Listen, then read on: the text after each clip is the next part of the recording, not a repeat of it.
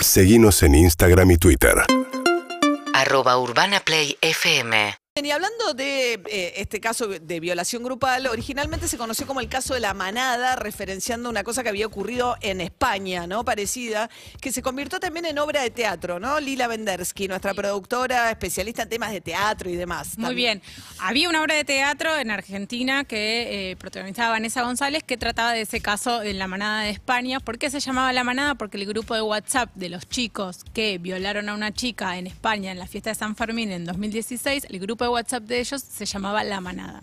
Pero lo que traje en particular es una novela. Una novela que, porque lo que pasó en Palermo, me, bueno, por supuesto que me inquietó y pensé que a veces la literatura eh, agarra un tema de la sociedad y nos permite pensar y abrir otros sentidos.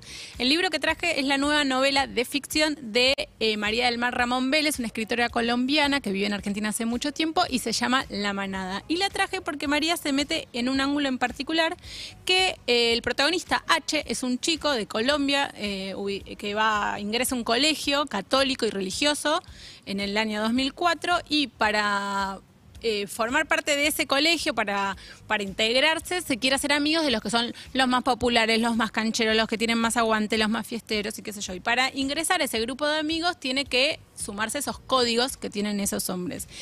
Y la novela arranca con un asesinato. Esos cuatro chicos asesinan a un pibe.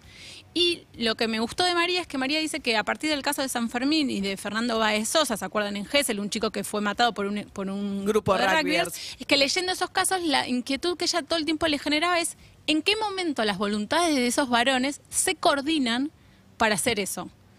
Y ella lo que dice es, es como que no terminaba de entender, leyendo lo- incluso las propias declaraciones de los hombres que participaron de esos sucesos, es en qué momento se coordinan gente tan diferente, de diferentes eh, sistemas educativos, de, de diferentes eh, eh, Sí, los que hacían de campana eh, En- en el caso de Palermo. En el caso de Palermo, ¿no? Decís, ¿en qué momento te pones de campana para que tus eh, conocidos estén abusando de una piba dentro del auto? vulnerar la- a otra persona y y allá el punto, por ejemplo, el caso de Baez Sosa, asesinarlo, en el caso de la ficción de María también asesinan a un Sí. chico. Y a partir de eso, esa inquietud le genera esta ficción que está muy buena, Muy donde también reflexiona sobre qué le pasa a esas familias.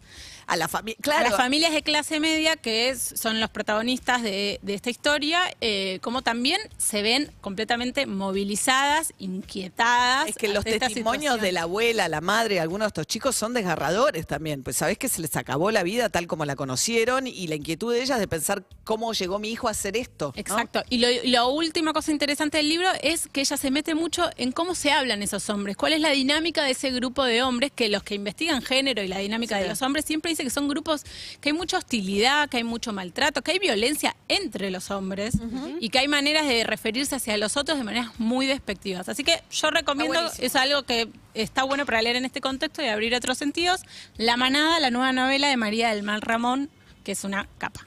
Buenísimo, me dan ganas de leerla, Lila, gracias. UrbanaPlayFM.com